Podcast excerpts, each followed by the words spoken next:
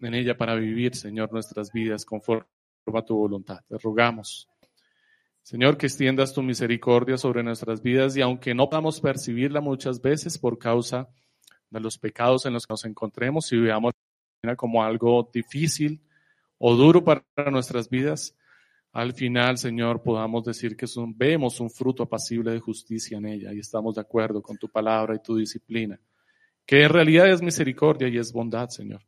Poder comprender, Señor, que no nos has dejado nuestra condición, que has visto nuestra necesidad y has provisto, Señor, a la iglesia con personas aptas y preparadas, Señor, para atender cada una de nuestras necesidades. Te ruego hoy, Señor, que podamos ser compasivos y misericordiosos con los que se encuentran en esta situación, en necesidad, en pecado, Señor, en dudas. Que podamos atender, Señor, a sus necesidades. Que podamos ver al mundo, Señor, a nuestras autoridades en el mundo y a los gobernantes de cada nación, con compasión también, Señor, entendiendo que están entenebrecidos en medio de sus pecados, de sus delitos. Que no ven, Señor, con claridad que necesitan, Señor, gentileza, bondad de nuestra parte, para poder ser guiados en arrepentimiento y mostrarles el camino alumbrar, Señor, iluminar sus vidas y mostrarles, Señor, cuál es la senda que deben transitar. Gracias te doy, amado Señor, por tu palabra, que ha venido, Señor, a traer luz, amor, bondad y gentileza a nuestras vidas en esta mañana. Amén. Mis hermanos, qué pena, vamos a ponernos en pie un minuto más, vamos a leer la palabra del Señor. Estamos en Judas capítulo 1 y ya Estamos a puertas de terminar la carta. Vamos a leer eh, desde el versículo 20, donde expusimos la ocasión anterior, expusimos versículos 20 y 21. Vamos a leerlos para recordarlos porque están muy relacionados con la porción de hoy, de los versos 22 y 23. Pero también vamos a leer la porción final porque vamos a recordarla, tenerla presente para la próxima exposición porque vamos a encontrar que hay una relación con toda la carta. Leo para ustedes, mis hermanos, la nueva Biblia de las Américas desde el versículo 20 en la carta de Judas. Pero ustedes, amados, edificándose en su santísima fe, orando en el Espíritu Santo, consérvense en el amor de Dios, esperando ansiosamente la misericordia de nuestro Señor Jesucristo para vida eterna. Tengan misericordia de algunos que dudan, a otros, sálvenlos arrebatándolos del fuego y de otros tengan misericordia con temor, aborreciendo aún la ropa contaminada por la carne. Y aquel que es poderoso para guardarlos a ustedes sin caída y para presentarlos sin mancha en presencia de su gloria con gran alegría al único Dios nuestro Salvador, por medio de Jesucristo nuestro Señor, sea gloria, majestad, dominio y autoridad antes de todo tiempo y ahora y por todos los siglos. Amén. Pueden sentarse, mis amados hermanos. He puesto como título para este sermón triaje espiritual. ¿Ha escuchado usted la palabra triaje? ¿Sí? O triage en inglés, triaje en español con J, en inglés con G. Muy bien, ¿en dónde la ha escuchado? En un hospital, ¿cierto? Y seguramente lo han pasado por lo que entendemos que es un triaje. Esta palabra viene del francés y simple, se, significa simplemente clasificación, clasificar a las personas. Y fue una muy buena idea de la persona que la inventó, que no fue Flores Nightingale, y porque entendió que era necesario priorizar el servicio médico para las personas que llegaban a un hospital, porque no todos llegaban en el mismo estado de urgencia, no todos llegaban en la misma condición o en la misma necesidad, y los recursos de los hospitales prácticamente en todo el mundo son más limitados que la cantidad de personas que llegan enfermas a un hospital. La cantidad de instalaciones, personas eh, capacitadas y medicamentos son limitadas, así es que era muy sabio y diligente poder administrar muy bien los recursos y hacia dónde dirigir todos los esfuerzos según las condiciones de las personas que llegaban al hospital. Y de esto nos está hablando Judas, ¿no? Es increíble. Judas nos está hablando de un triaje espiritual. Y nos dice que en la iglesia hay creyentes, y está hablando aquí, hermanos, de creyentes en la iglesia. No está hablando de los apóstatas, que están dentro de la iglesia en condiciones espirituales diferentes, que requieren una atención particular a causa de su necesidad en ese momento. Nos dice, por ejemplo, al principio que hay algunos que tienen dudas, que tienen temores en su corazón, que no encuentran convicciones. Y nos dice cómo debemos tratarlos apropiadamente. ¿Cómo debemos tratarlos? ¿Qué dice el texto? Con misericordia. Después, a quienes nos describe, nos describe a algunos que se encuentran en una, en una situación apremiante, tienen que ser atendidos con urgencia. Estos están clasificados en el triaje número uno. Llegan y es necesario reanimarlos inmediatamente porque si no van a perecer. Esa es la condición de los que están en la segunda porción. Dice que a estos hay que atenderlos porque están camino al fuego, están a punto de quemarse. Se cayeron de la sartén y van a quemarse. Si no metes tu mano con urgencia, se van a quemar. A estos hay que atenderlos con esta característica, con urgencia. Y los últimos, ¿en qué estado se encuentra? Los últimos dice que han abierto su mente completamente a las mentiras de los apóstatas, se han comido el cuento del libertinaje que ellos están promoviendo y ahora están viviendo en ese estilo de vida de libertinaje y necesitan ayuda urgente. ¿Y cómo se les va a ayudar? Pues su condición pecaminosa es tan terrible que aún la ayuda que se les va a prestar tiene que ser con precaución, con cuidado, con temor, porque incluso es posible que quien les ayude se pueda contagiar. Así es que es necesario aislarles, ponerles aparte, utilizar un traje especial para poder ir a atenderles y no contagiarme y posiblemente terminar contagiando a otras personas. Esto es un triaje espiritual. ¿Y por qué necesitamos, mis amados hermanos, hablar de este triaje espiritual? El pastor Andrés nos hablaba la semana pasada acerca de la madurez en la iglesia, la importancia, la necesidad de la madurez en la iglesia, pero sobre todo lo natural que es la madurez en la iglesia, porque es imposible considerar que un niño al que mucho tiempo no has visto y lo ves un día, pues te sorprendes y dices, wow, ¿cuánto tiempo sin verte has crecido? Un montón. Es normal, es natural que si uno deja ver a alguien, a un niño, y lo encuentra un tiempo después, lo haya visto muchísimo más grande. Pero ese crecimiento tiene que venir con lo normal a su crecimiento, algo más de madurez. Y se tiene que hacer evidente esa madurez en la forma en la que se comporta y en la que reacciona a las situaciones. Y la iglesia debería estar creciendo en madurez a la hora de ver las necesidades de la iglesia y atenderlas. La pregunta para nosotros, mis amados hermanos, es, ¿cómo estamos reaccionando nosotros ante el pecado de nuestros hermanos en la congregación? ante sus necesidades espirituales. ¿Lo estamos evidenciando o nos hacemos los locos? ¿Podemos clasificar el estado de cada hermano para poderle brindar una ayuda oportuna o nos es indiferente? ¿O estamos tan ocupados en nuestros propios afanes, en nuestras necesidades, en el entretenimiento y la diversión del mundo, que ni nos fijamos en la situación? No nos preocupa. ¿Cuál es el estado en el que se encuentra nuestra alma? No pondría en evidencia que tal vez nosotros no somos los enfermeros que vamos a ayudar, sino los pacientes que necesitarían la ayuda de otros, siendo ya, o deberíamos más bien ser ya los enfermeros que deberían estar ayudando, considerando el tiempo que llevamos en la fe y en la iglesia. ¿Por qué necesitamos escuchar este sermón, mis hermanos? ¿Por qué necesitamos escuchar hoy la palabra de Dios? ¿Por qué necesitamos ser hoy exhortados por la palabra, pero también animados al saber que confiamos, que tenemos una iglesia que nos puede ayudar? Porque seguramente tú encuentras esta realidad en tu vida. Tú te vas a encontrar de uno de los dos lados. O te encuentras como un enfermero que está descuidando sus deberes como enfermero, o como médico y está descuidando sus deberes, porque este es un llamado para toda la iglesia. O te encuentras del otro lado como el pecador que está en esa situación y necesita ayuda. Cualquiera que sea tu situación, mi hermano, hoy necesitas una exhortación de la palabra. Hoy necesitas ser animado, pero también necesitas ser guiado a apartarte del pecado.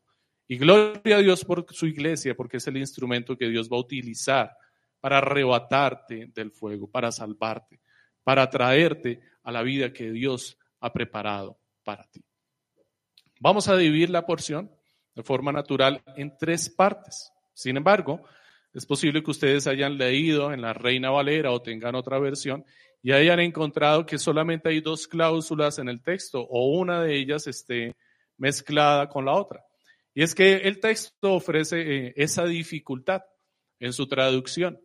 El texto puede que en algún momento, en algunas versiones, tenga solamente dos de las ideas, dos de las cláusulas, y en esta, como en la Nueva Biblia de las Américas y en otras que han sido un poco más precisas, encontremos las tres cláusulas diferentes.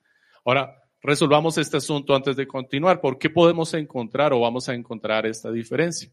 Si ustedes han escuchado las exposiciones anteriores de la carta de Judas, van a recordar que hay una dinámica en la escritura de Judas recurrente en toda la carta. ¿La recuerdan cuál es? Él escribe en grupos de A. Tres, ¿sí lo recuerdan? Ha hecho exhortaciones o ha hecho llamados de atención, comparaciones o ha eh, hablado de características de los apóstatas y siempre lo ha hecho en grupos de a tres. Recordemos que teníamos a Egipto, a Israel, teníamos a Sodoma y a Gomorra y teníamos a los ángeles, teníamos a Balán, teníamos a Caín y teníamos a Coré. Y podíamos seguir describiendo varias veces estos grupos. Así es que este es un argumento que nos ayuda a entender que seguramente Judas mantiene la misma estructura y nos ayuda a enfocarnos más a que el texto está dividido en tres cláusulas y no solamente en dos.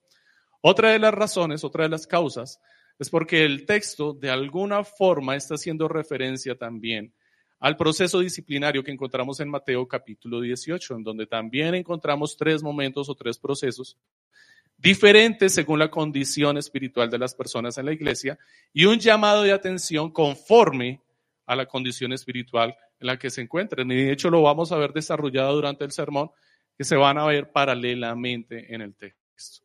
Y por último, la diferencia que encontramos en las palabras, en donde hay solamente dos cláusulas o una, finalmente apelan a la práctica de la misma instrucción que encontramos aquí. ¿A qué me refiero? En el versículo 22, por ejemplo, dice, eh, perdón, el versículo, sí, 22, tengan misericordia de algunos que dudan. Otra versión dice, convenzan a los que dudan, a los que están dudando. Pues ese tener misericordia en su práctica es convencer a los que están dudando. Y en la palabra se puede traducir de las dos formas y eh, transmite la misma idea y en la práctica finalmente nos va a llevar a lo mismo y lo vamos a ver en el desarrollo del sermón. Habiendo aclarado pues este asunto, mis amados hermanos, vamos a ver entonces tres puntos en esta exposición, en donde vamos a comprender el deber que tenemos como cristianos, como enfermeros, en medio de un combate, en medio de una guerra, la necesidad de la iglesia, cómo tratar a nuestros hermanos, pero también si nosotros estamos del lado de los heridos, cómo poder estar dispuestos a atender la ayuda que la iglesia, que Dios nos está eh, proveyendo por medio de esa iglesia. ¿Cuál es la primera parte? Bueno, un cristiano un cristiano realmente, si tú eres un cristiano, tú debes actuar con gentileza con los débiles. Tú debes ser gentil con los débiles. Eso significa tener misericordia con los que dudan, el versículo 22. Debes expresarle bondad a los que son débiles. Las dudas en una persona débil, en una persona que está empezando en la fe, en una persona que no ha crecido mucho en la fe, aunque lleve mucho tiempo, tal vez lleve poco. Las dudas en esta persona surgen generalmente por dos razones. O tiene temor o tiene ignorancia. Ignora las cosas. Cuando tú vas a tomar una decisión, generalmente la ignorancia te refrena de tomar decisiones. Si desconoces a lo, que vas, desconoces a lo que vas a enfrentar, tu actuar es más temeroso y con inseguridad. Tienes dudas por causa de la ignorancia. Y esto genera también temor en tu vida. Así es que lo primero que tiene que hacer una persona que va a exhortar, que va a animar, que va a expresarle misericordia a alguien que se encuentra con dudas, que lo va a convencer de su condición, es acercarse con mucha bondad, con mucha gentileza, para que no genere resistencia en la otra persona, porque la otra persona está llena de temor está lleno de inseguridad, no tiene convicciones en su vida. Así es que está muy expuesta a que estos falsos apóstoles, estos falsos maestros, perdón, quieran engañarle. Y seguramente es presa o puede ser víctima de ellos y los que vienen después seguramente empezaron en esa condición. Y por causa de que no había nadie que les cuidara, su oído se deslizó fácilmente a las llamativas enseñanzas de los falsos maestros y sus dudas terminaron convirtiéndose en convicciones de pecado. Terminaron creyendo la mentira de Satanás. ¿Por qué? Porque los enfermeros que deberían estar cuidando de la iglesia, que son toda la iglesia, no tuvieron cuidado de ellos. No velaron, no estuvieron vigilándoles. No tuvieron esta característica adicional que tenía Florence Nightingale, que fue conocida como la mujer de la lámpara, porque acostumbraba a hacer recorridos por la noche con una lámpara en el hospital, vigilando a todos los soldados que se encontraban allí, atendiéndolos. No es una iglesia que esté vigilante de sus, de sus personas frágiles y débiles. La mejor forma de disipar estas dudas es generando convicciones, convenciendo a los temerosos e ignorantes con la palabra de Dios. Pero para esto hay que dedicar tiempo y paciencia. La convicción en las escrituras se obtiene con la gracia de Dios, el poder de Dios operando en medio de nosotros, pero una persona que esté dispuesta a dedicarle tiempo a esa persona con gentileza. ¿Por qué con gentileza? ¿Por qué la bondad es tan importante? Porque usted seguramente se habrá encontrado con esta situación en donde quiere resistir la enseñanza o la instrucción de una persona por una condición en su carácter. ¿Qué condición en el carácter de una persona hace que sus palabras sean difíciles de escuchar? La arrogancia, el orgullo. Cuando tú estás escuchando a alguien que actúa con soberbia, con altivez, con arrogancia, tu oído se hace chiquito. No quieres escuchar, no le quieres prestar atención. Te incomoda escuchar a esa persona. ¿Y para qué le voy a escuchar? Si, miren lo que dice, yo no veo que lo haga. Y te incomodan sus palabras. Y eso es no tener misericordia, no ser compasivo. Si tú te, te, comportas con esa, con esa actitud para ir a corregir a alguien que tiene dudas en su vida cristiana, no le estás ayudando. No estás promoviendo su fe, al contrario, lo estás empujando más hacia las dudas y la inseguridad.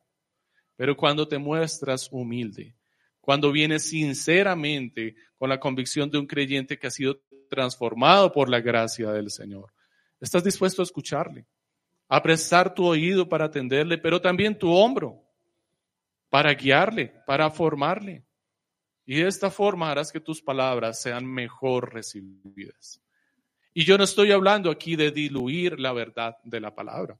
No estoy hablando de mezclar el Evangelio para hacerlo más tolerable. Estoy hablando que el Evangelio es un pan duro, difícil de tragar. La verdad es difícil de recibir. La verdad es difícil. Y muchas veces, lamentablemente, quienes salen a predicar el Evangelio en la calle o lo hacen por las redes sociales, lo hacen más difícil de tragar. En vez de facilitar la situación y tener misericordia, se endurecen con su arrogancia, forman debates y discusiones que pretenden presumir de su conocimiento, de cuánto saben, para salir victoriosos, pero al final no ganaron nada. Lo único que hicieron fue empujar más a los que tenían dudas, empujar más a los débiles hacia el fuego del, del infierno. Necesitamos tener una verdadera compasión a la hora de predicar el Evangelio. Que tú puedas servir la dura verdad de la palabra de Dios con un buen vaso de agua para que puedas aliviar la necesidad de esa persona. Con la verdad de la palabra de Dios. También con el agua que Dios nos ha provisto. Y la escritura nos provee un buen ejemplo de esta situación en Jesús. En Juan capítulo 4, versículos del 7 al 9. Dice allí la palabra del Señor que había una mujer samaritana que venía a coger agua, a tomar agua, a sacar agua del pozo. Y Jesús le dijo, dame de beber.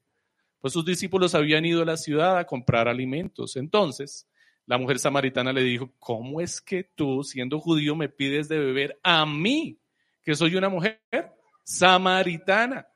Porque los judíos no tienen trato con los samaritanos. Somos enemigos, hay enemistad entre nosotros. ¿Cómo es que tú, siendo judío, judío de judíos, porque el judío se creía superior a los samaritanos, que los samaritanos estaban mezclados, viene a rebajarse, a humillarse y a pedirme agua a mí, que soy una mujer samaritana? ¿Sabes qué hizo Jesús ahí? fue humilde. Descendió de los cielos, dice la palabra, se rebajó de su condición para venir a humillarse y servir a los hombres. Y sirviendo a los hombres se rebajó al punto de ser inferior a los hombres, haciéndose esclavo de ellos. Jesús se expuso delante de él como alguien que necesitaba ayuda del pecador. ¿Te imaginas eso? El creyente maduro se expone delante del pecador como el que necesita la ayuda. Eso es humildad. Yo no he venido a solucionar tus problemas. Claro, los voy a solucionar, soy Dios. Tengo cómo hacerlo. Pero cuéntame, ¿tú qué sabes de la vida? Y ahí el Señor descubrió sus dudas, descubrió sus temores y le proveyó ayuda. ¿Y su oído cómo estaba? Ya estaba receptivo. Estaba preparado para recibir ese duro golpe. Ninguno de los que tienes es tu marido. ¿Tú habrías tolerado esas palabras? Hasta ofensivas habrían resultado, de hecho lo eran. Pero se las tragó como el vaso de agua que iba a buscar. Las recibió con agrado y las bebió completamente. Y las bebió hasta el fondo de tal forma que la palabra dice que su sed fue saciada para siempre. Ese es el poder del Evangelio. Y esa es la gracia de Dios operando en un creyente que se humilla en un creyente que tiene humildad en su corazón y está dispuesto a servir a los más necesitados. Aunque los considere menores, se rebaje por, de, por debajo de ellos, se ponga por debajo de ellos. ¿No es un ejemplo de humildad? ¿No es lo que está diciendo el texto? Con misericordia a los que tienen dudas. Exponer gentileza, un trato amable y bondadoso. Y no hemos diluido la palabra. No hemos mezclado el Evangelio. Simplemente hemos aderezado la mesa de tal forma que cuando lleguen al plato difícil y fuerte, les sea más fácil tragarlo y digerirlo. Eso es la humildad. De esa forma funciona la humildad en el corazón de las personas que están en necesidad. Lamentable es que sigamos encontrando en la iglesia y en muchas iglesias la idea de que las personas que están allí perdidas en el mundo o las personas débiles en la iglesia son un triunfo más para mi chaqueta, una corona, una condecoración más, una lista más dentro de mi cantidad de personas evangelizadas, una gloria más para mí. Lamentablemente muchos andan así. ¿A cuántos le predicaste esta semana? A diez y los diez se convirtieron. Maduro en la fe. Mentira. Lo que estás haciendo es destruyendo la fe. No estás siendo gentil, estás siendo arrogante. Estás poniendo tropiezo en el corazón de estas personas frágiles y débiles. La gente necesitada no es un premio que tú puedas coleccionar. Ellos no son la limpieza de tu conciencia. Nosotros no somos quienes limpiamos nuestra conciencia con ellos. El pecador no es ese trapo que, que tú traes para limpiar tu conciencia. Te sientes afligido, has pecado toda tu vida, te sientes inútil. Voy a darme ánimo y aliento predicándole el Evangelio a alguien. Y si se, si se salva, ah, me voy a sentir más tranquilo. El que trae tranquilidad a tu vida es Cristo. No puedes utilizar a las personas en su condición de necesidad como una corona para ti, como una gloria tuya aunque ciertamente un día el Señor, el Señor, pondrá corona sobre tu cabeza. ¿Y sabes cuáles son esas coronas? Todos aquellos que se arrepintieron por medio de la predicación del Evangelio. Pero lo hará Él y lo hará cuando estés en gloria. Aquí no, aquí tú eres su siervo. Aquí somos siervos los unos de los otros. Así es que la predicación del Evangelio tampoco es para que tú alivies tu conciencia de tus malas acciones. Quiero sentirme bien contigo, conmigo mismo, voy a hacer algo bueno por los demás. Eso es una hipocresía también. No puedes servir con esa intención y de esa forma. Estás deshonrando el juramento que has hecho para servir a los enfermos. ¿Tú te imaginas a un enfermero que realmente es una carrera de admirar y en particular a las mujeres que se dedican a la enfermería, porque es una carrera que requiere un esfuerzo que no tienen la capacidad muchas veces de hacerle, de hacerlo. levantar a una persona, movilizar a una persona, tener la sabiduría y el conocimiento para manipular a una persona que está inerte sobre una cama, limpiarle de sus excrementos, que de hecho el texto hace una referencia al respecto más adelante, aunque suene desagradable, pero quienes lo leyeron en su tiempo lo entendieron literalmente. Y que esa persona diga, no, yo, estoy, yo soy enfermero, pero no tengo vocación. Que esté dedicado a la enfermería, no sé por qué motivo, pero no es por vocación. Eso sería tan contradictorio como decir que tú eres cristiano y no quieres ocuparte de los débiles. Es exactamente igual. Que de repente alguien tenga un accidente, se lastime, tenga un golpe y no haya nadie capaz. Lo primero que grita la gente en esa situación es un médico, un médico, un médico. Y llega la persona capacitada para servir y no lo quiere hacer. Sería terrible, ¿no? Sería muy lamentable. Uno diría, pero ¿qué tipo de enfermero es este? O sea, si no quiere servir y no quiere ayudar, entonces, o sea, ¿qué piensa de la vida? Pues igual de terrible es que tú digas que eres un cristiano y no haces esto. Si tú dices que eres un cristiano y no tienes cuidado de los más débiles y no estás preparado y capacitado para curar su herida, es exactamente igual que digas que eres un enfermero y no quieres curar al herido. Así de lamentable y así de terrible es la situación en la que nos encontramos. Necesitamos al menos dos cosas para poder ayudar a alguien en esta situación. Predicar el Evangelio con poder y sin tropiezo y expresar misericordia hacia los que tienen dudas.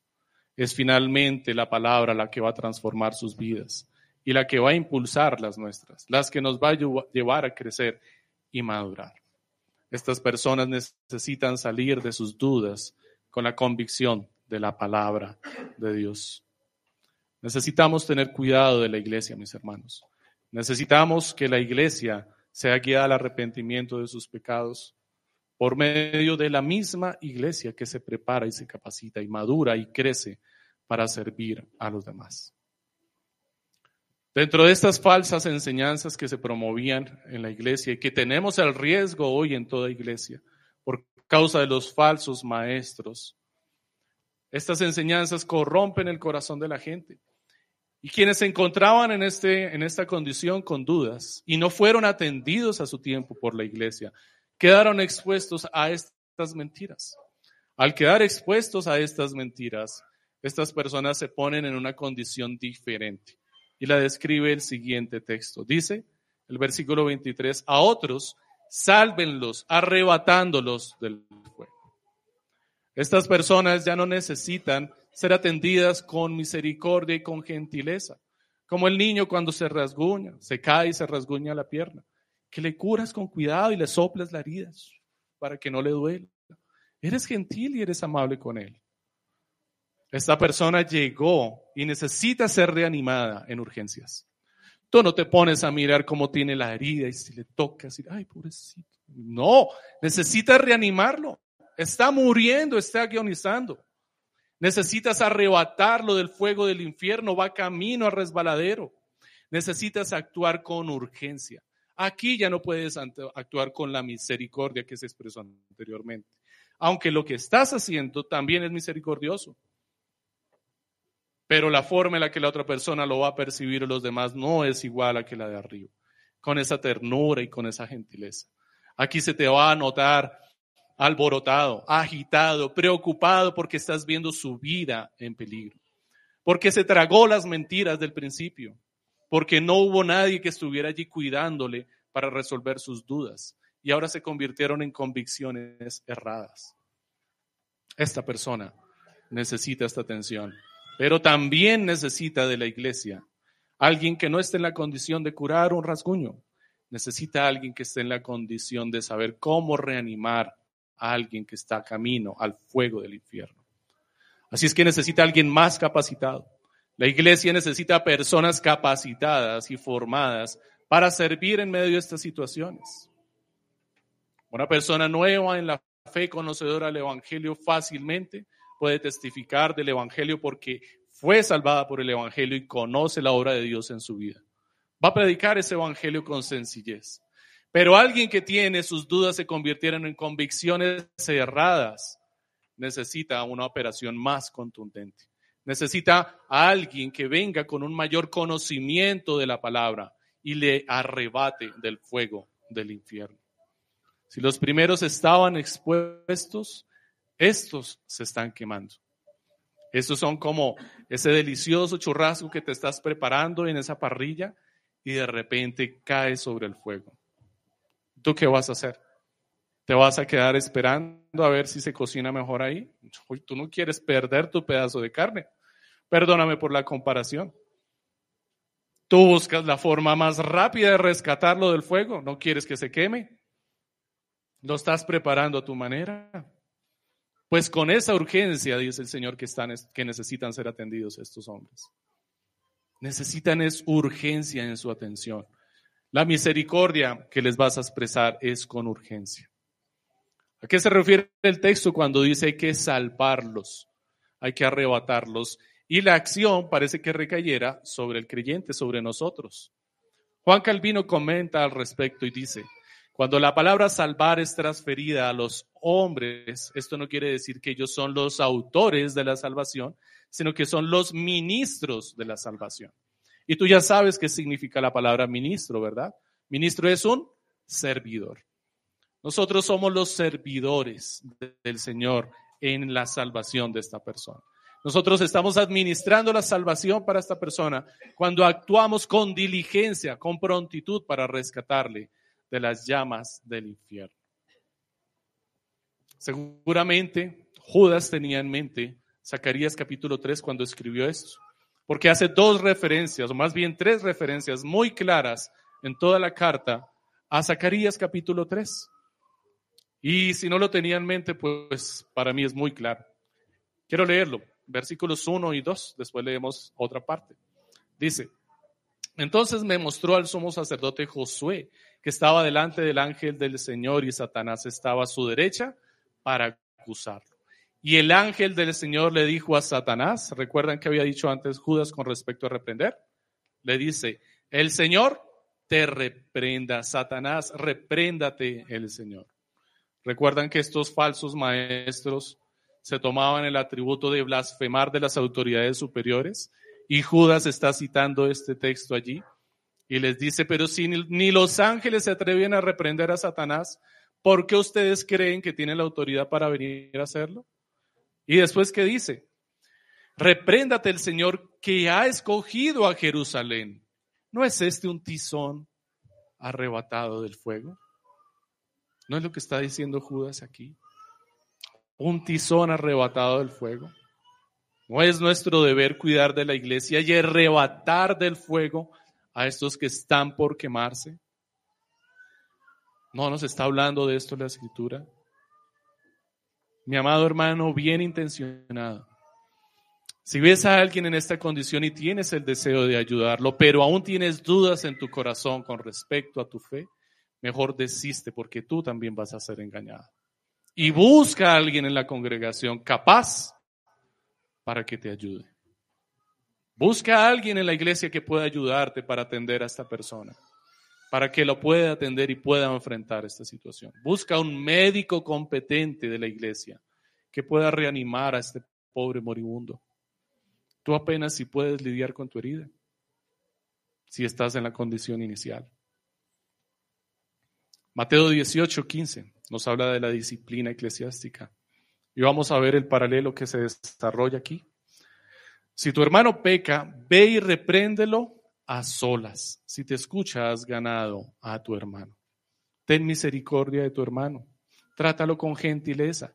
No lo expongas delante de los demás. Sé gentil con él y atiende sus dudas, sus pecados, sus circunstancias cerquita, con confianza con amor, con gentileza. Pero si no te escucha, lleva contigo a uno o a dos más para que toda palabra sea confirmada por boca de dos o tres testigos. Si no fue la primera y persiste en el pecado y ya está en el pecado de tal forma que va camino al fuego del infierno, entonces la disciplina tiene que ser más severa. Y es misericordiosa esta disciplina severa. Pon testigos, Pon testigos capaces de atender la necesidad del hermano. Por eso los testigos son los ancianos de la iglesia. Para que puedan atender la necesidad. Para que puedan venir y corregirle y guiarle al arrepentimiento. Con urgencia arrebatarle del fuego. Y si rehúsa escucharlos, dilo a la iglesia.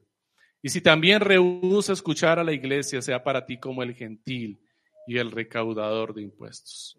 Si este hermano está habituado al pecado, necesita un trato drástico, ser expuesto delante de testigos competentes y finalmente necesita aún un trato más fuerte en donde ya no sea considerado hermano, donde sea expuesto al mundo, donde sea expuesto a Satanás. La palabra dice para que sea allí zarandeado. Y si pertenece a la iglesia, si es un hijo de Dios, ¿qué va a ocurrir? Volverá arrepentido.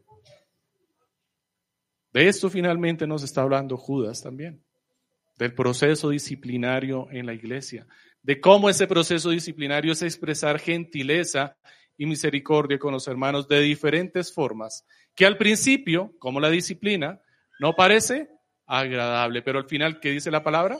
Da fruto apacible de justicia. Mi amado hermano, tres hombres maduros un día fueron arrojados al fuego y ni siquiera sus ropas quedaron oliendo a humo. Su madurez fue la que les llevó al fuego. Estuvieron dispuestos a declarar delante del rey de la tierra, Nabucodonosor en su momento, no nos postraremos, no serviremos a otros dioses, haremos las cosas a la manera de Dios. Pero fue Cristo quien evitó que ellos se quemaran. No es tu competencia tampoco, mi hermano. Fue Cristo quien evitó que se quemara. Daniel 3:24, para asombro nuestro, lo que impactó la vida de Nabucodonosor fue esto. Entonces el rey Nabucodonosor se espantó y levantándose apresuradamente preguntó a sus altos oficiales, ¿no eran tres los hombres que echamos atados en medio del fuego? Así, oh rey, así es, respondieron ellos. ¿Qué le espantó a Nabucodonosor? Que habían tres hombres caminando en medio del fuego, que estaban estos hombres allí y no se consumían. ¿Qué fue lo que espantó su vida? Que había otro hombre. Y al final del texto dice, y era como un Dios. Era que había otro allí que estaba cuidando y velando por ellos. No eres tú finalmente el que va a venir a cuidar de tus hermanos y salvarles. Es Cristo el que está operando allí, en medio del fuego, el que le va a rescatar. Él es el que va a meter su mano al fuego. Él metió todo su ser en el fuego para rescatarlo. Tú eres el instrumento de su gracia, pero Él es el que nos rescata del fuego. Él es el Salvador. Él es el que actuó con urgencia y diligencia porque Él fue el que descendió de los cielos. Nosotros no ascendimos a ellos. Él fue el que vino a nuestro pronto, a nuestro pronto auxilio y a nuestro rescate. Él es el gran pastor de las, ovejas, de las ovejas, que dejó las 99 ovejas por ir por la que estaba descarriada. Una sola se descarrió. ¿Por qué dejó las otras 99? Porque la otra necesitaba que le salvaran con urgencia. Con urgencia. Él es el buen pastor de las ovejas. El último punto nos expresa la otra forma de actuar frente al pecado y la condición del pecado de la que debemos tener cuidado. Y de otros tengan misericordia con temor, aborreciendo aún la ropa contaminada por la carne. ¿Cómo debemos actuar aquí? Con prudencia y temor con los contumaces. El contumaz es el que persiste, el necio, el que reincide, el que vuelve, el que ya está convencido de que las cosas son así, el que vive en abierto libertinaje. Pero hace parte de la iglesia. Es un hermano, está dentro del cuerpo de Cristo, pero ha sido confundido y engañado por el proceso anterior y ha llegado a un estado de pecaminosidad que necesita ser reprendido fuertemente. Y en medio de esa reprensión, finalmente algún día se podrá hacer evidente si era de la iglesia o no lo era. No podemos hacer un juicio ligero y decir no es un incrédulo por cómo se comporta. No lo sabemos. Tú no lo sabes. De condiciones peores seguramente te salvó el Señor antes de llegar a la iglesia. Así es que si Él está en la iglesia en esa condición en la que tú estabas antes de ser salvo, ¿no podrá ser salvo también? ¿No podrá el Señor expresarle misericordia aún? ¿Y no te querrá utilizar a ti como instrumento para expresarle su misericordia? Sin embargo, lo que hay que rescatar, destacar de este texto es que aquí nuevamente se administra misericordia. La vuelve a repetir. Pero en esta ocasión tiene que ser aplicada con temor y odio del pecado. Debes temer lo que estás haciendo. Debes actuar con prudencia. Te vas a enfrentar a un pecado que podría incluso contaminarte con su pecado, impulsarte o llevarte a pecar. La condición de este pecador es tal vil, tan miserable, que te podía llevar a ese estado. Así es que no vayas sobrado. Pues, pues yo puedo, es un médico profesional, diplomado, titulado. Esto lo solucionó fácil y terminas cayendo por tu arrogancia. Nuevamente sé humilde y teme en tu corazón cuando enfrentes al pecador. Y ve con humildad delante de él, con temor, y odia, aborrece su estado pecaminoso y el pecado. ¿Cómo debes ir ante esta situación y ante estas circunstancias? La disciplina aquí es una expresión nuevamente de profunda misericordia, pero el pecador la percibirá como dureza hasta que no se ha transformado su corazón y pueda ver la bondad que hay en la disciplina. El pecador no va a querer recibirla, así como muchos enfermos no van a querer recibir al médico que les está tratando por causa del dolor que les trae su enfermedad. Y tú debes ir a ellos con cuidado y prevención. Como hablábamos al principio, como estos métodos que se utilizaron en la salud, en la enfermería, en la medicina, para tener cuidado realmente, administrar una buena misericordia y un buen servicio. Sería imprudente que ante una persona contagiada con una enfermedad que se puede promover fácilmente, sea atendida sin los medios de seguridad requeridos. Eso no solamente sería imprudente, sería insensato, no sería un acto bondadoso, al contrario, sería un acto perverso. Vas a salir de allí contagiado y vas a contagiar al resto de la gente enferma. Tienes compasión de los niños que están en el hospital, que están, que están allí protegidos y resguardados, pero te mueves descomplicadamente por todo lugar. Ay, qué pereza si molestan aquí, que me ponga el gorro, que me ponga los guantes. Pues si yo voy es para allí.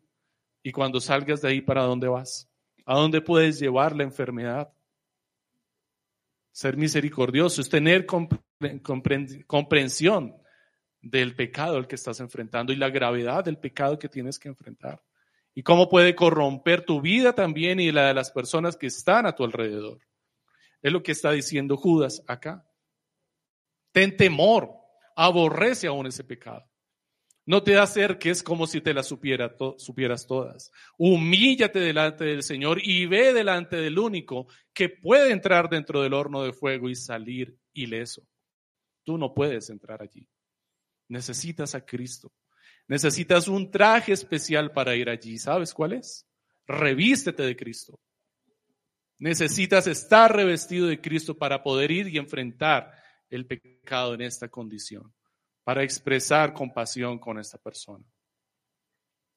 En el caso de disciplina, quienes no se aparten y hayan ido al mundo y estén en, la última condición y sean expulsados de la iglesia, podrá parecer duro, pero es misericordia. La intención es que el mundo los zarandee, que zarandee Satanás y les dé unas vueltas.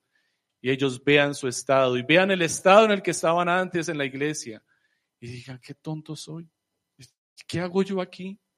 ¿Por qué me vine para acá? O sea, ¿qué tenía en la cabeza para venirme a vivir a Sodoma y a Gomorra? Pero el Señor tuvo compasión y envió a su ángel que le rescató del fuego consumidor. ¿No hizo esto con Lot?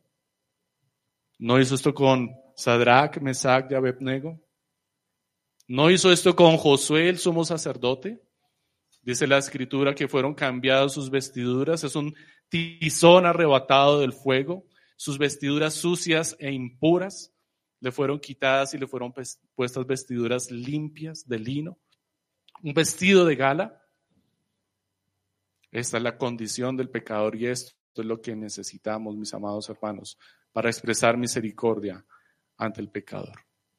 La vieja y conocida frase es cierta para los creyentes en este caso. Debemos amar a los pecadores, pero aborrecer su pecado.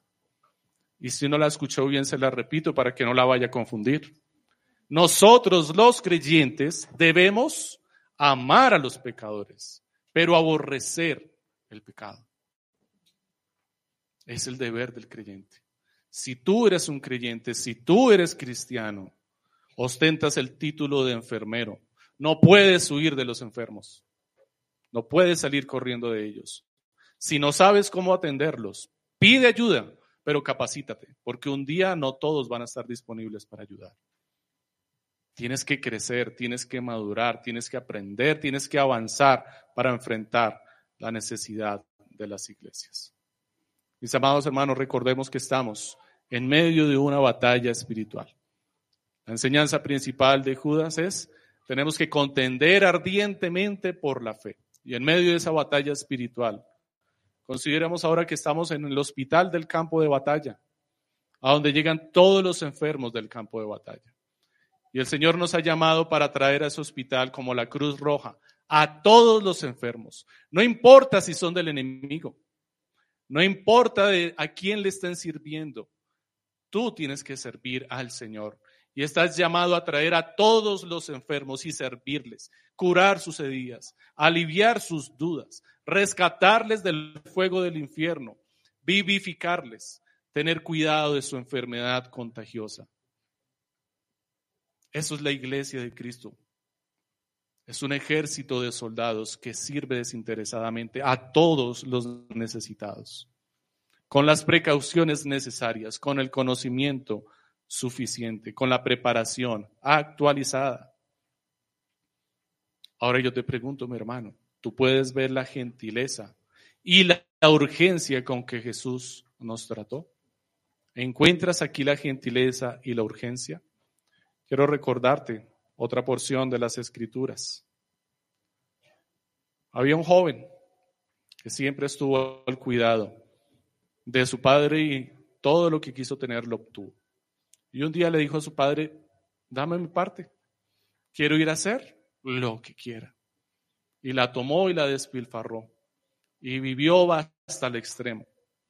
Pero había sido bien criado en su casa por su padre cuando estaba en una condición vil y menospreciable, con sus ropas contaminadas con la inmundicia de los marranos, considerando comer de lo que comían los marranos, volvió en sí.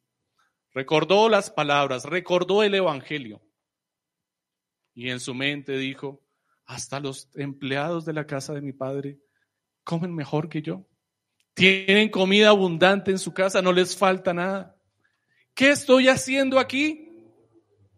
¿Por qué me vine a vivir a Sodoma y a Gomorra, teniendo todo en la casa de mi padre, pan abundante, ropas espléndidas, un anillo en mi mano? ¿Y el hombre qué hizo?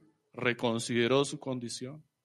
Salió de allí, de su miserableza, y vino humillado ante su padre. Y su padre, muy conforme a nuestro Señor, dice que se conmovió y le recibió con humildad con amor, con gentileza. No le recriminó, no le preocuparon sus harapos con los que venía.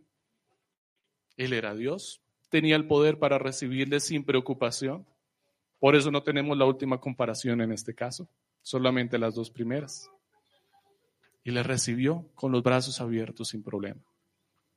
Y este joven se humilló y dijo, Padre, solamente vengo para trabajar para ti. Tengo hambre. Pero el padre tenía un plan mejor para él, no importa. ¿Y sabes qué hizo el padre? Quitó sus vestidos impuros y le puso vestidos de lino. Puso un anillo en su mano reafirmando el pacto que tenía con su casa. Le puso un calzado nuevo y preparó un banquete para él, para que se deleitara en su casa y en su mesa, con su familia, con su iglesia. le restauró en todas sus condiciones. Él es Dios. Él es el Padre al que estamos apelando. Él es el que envía a protegernos en medio del fuego cuando tropezamos en el pecado. Él es el que nos ha traído el arrepentimiento. El Señor ha traído tu vida al arrepentimiento hoy. ¿Has considerado esto, mi amado hermano, en tu corazón? Puedes ver la gentileza y la urgencia con la que Jesús te ha tratado y te llama a tratar a su iglesia, confiando en su poder vivificador. ¿Te has dado cuenta cómo te rescató del fuego como un tizón y te sacó de allí? Mi amado hermano, ven a la casa de tu Padre. Aquí hay quien cure tu herida. Aquí hay quien traiga satisfacción a tus dudas. En la casa del Señor hay quien te rescate del fuego y tiene mano poderosa que no se quemará para rescatarte y su mano no se acortará para extenderte misericordia. Si tú te has arrepentido y has comprendido esta verdad, mi amado hermano, el Señor hoy ha preparado una mesa para ti ha preparado un banquete para que te deleites en él, para que vengas en arrepentimiento delante de tu Señor. Pero te pide una cosa indispensable para venir al banquete. No puedes venir con tus harapos. No puedes traer tus ropas sucias. Pero no te preocupes. Él lo ha provisto todo. Él ha puesto personas diligentes con vestidos nuevos y limpios que limpiarán tu inmundicia y te pondrán vestidos nuevos para que puedas entrar en su presencia y disfrutar de su mesa. te has puesto los vestidos que el Señor ha provisto para ti, te has revestido de Cristo, te has arrepentido de tus pecados, te has apartado de tu inmundicia. Esta mesa es para ti. ¿Perteneces a esa familia? ¿Eres parte de la iglesia? ¿Eres parte del cuerpo de Cristo? ¿Rindes cuentas a una iglesia local, cuando vienes a la iglesia como el hijo llegó a su padre, le llamas padre porque entiendes que es tu padre y te sometes a su autoridad. Te sometes a la iglesia de Cristo y la respetas. Ven a la mesa, es para ti. Estás confiado en las enseñanzas que recibiste de niño. Y cuando estuviste en pecado recordaste y por eso regresaste, porque te fue predicado el Evangelio. ¿Estás bautizado en el nombre del Padre, del Hijo y del Espíritu Santo? Esta mesa es para ti. No hay nada que la restrinja. El banquete ha sido preparado para ti. Si no estás en esta condición, la mesa no se cierra tampoco. El Señor te dice, espera, arrepiéntete, acércate, aclara tus dudas, habla con los ancianos de la iglesia, cuéntales qué no entiendes, cuáles son tus temores y ellos proveerán una respuesta apropiada a tu necesidad, para que en la próxima ocasión puedas venir sin restricción a la mesa del Señor. Esta mesa está preparada para todos y está todo dispuesto para que vengas al Señor. Deja ya Sodoma, desprecia a esos cerdos y ven a comer el banquete que el Señor ha preparado para ti.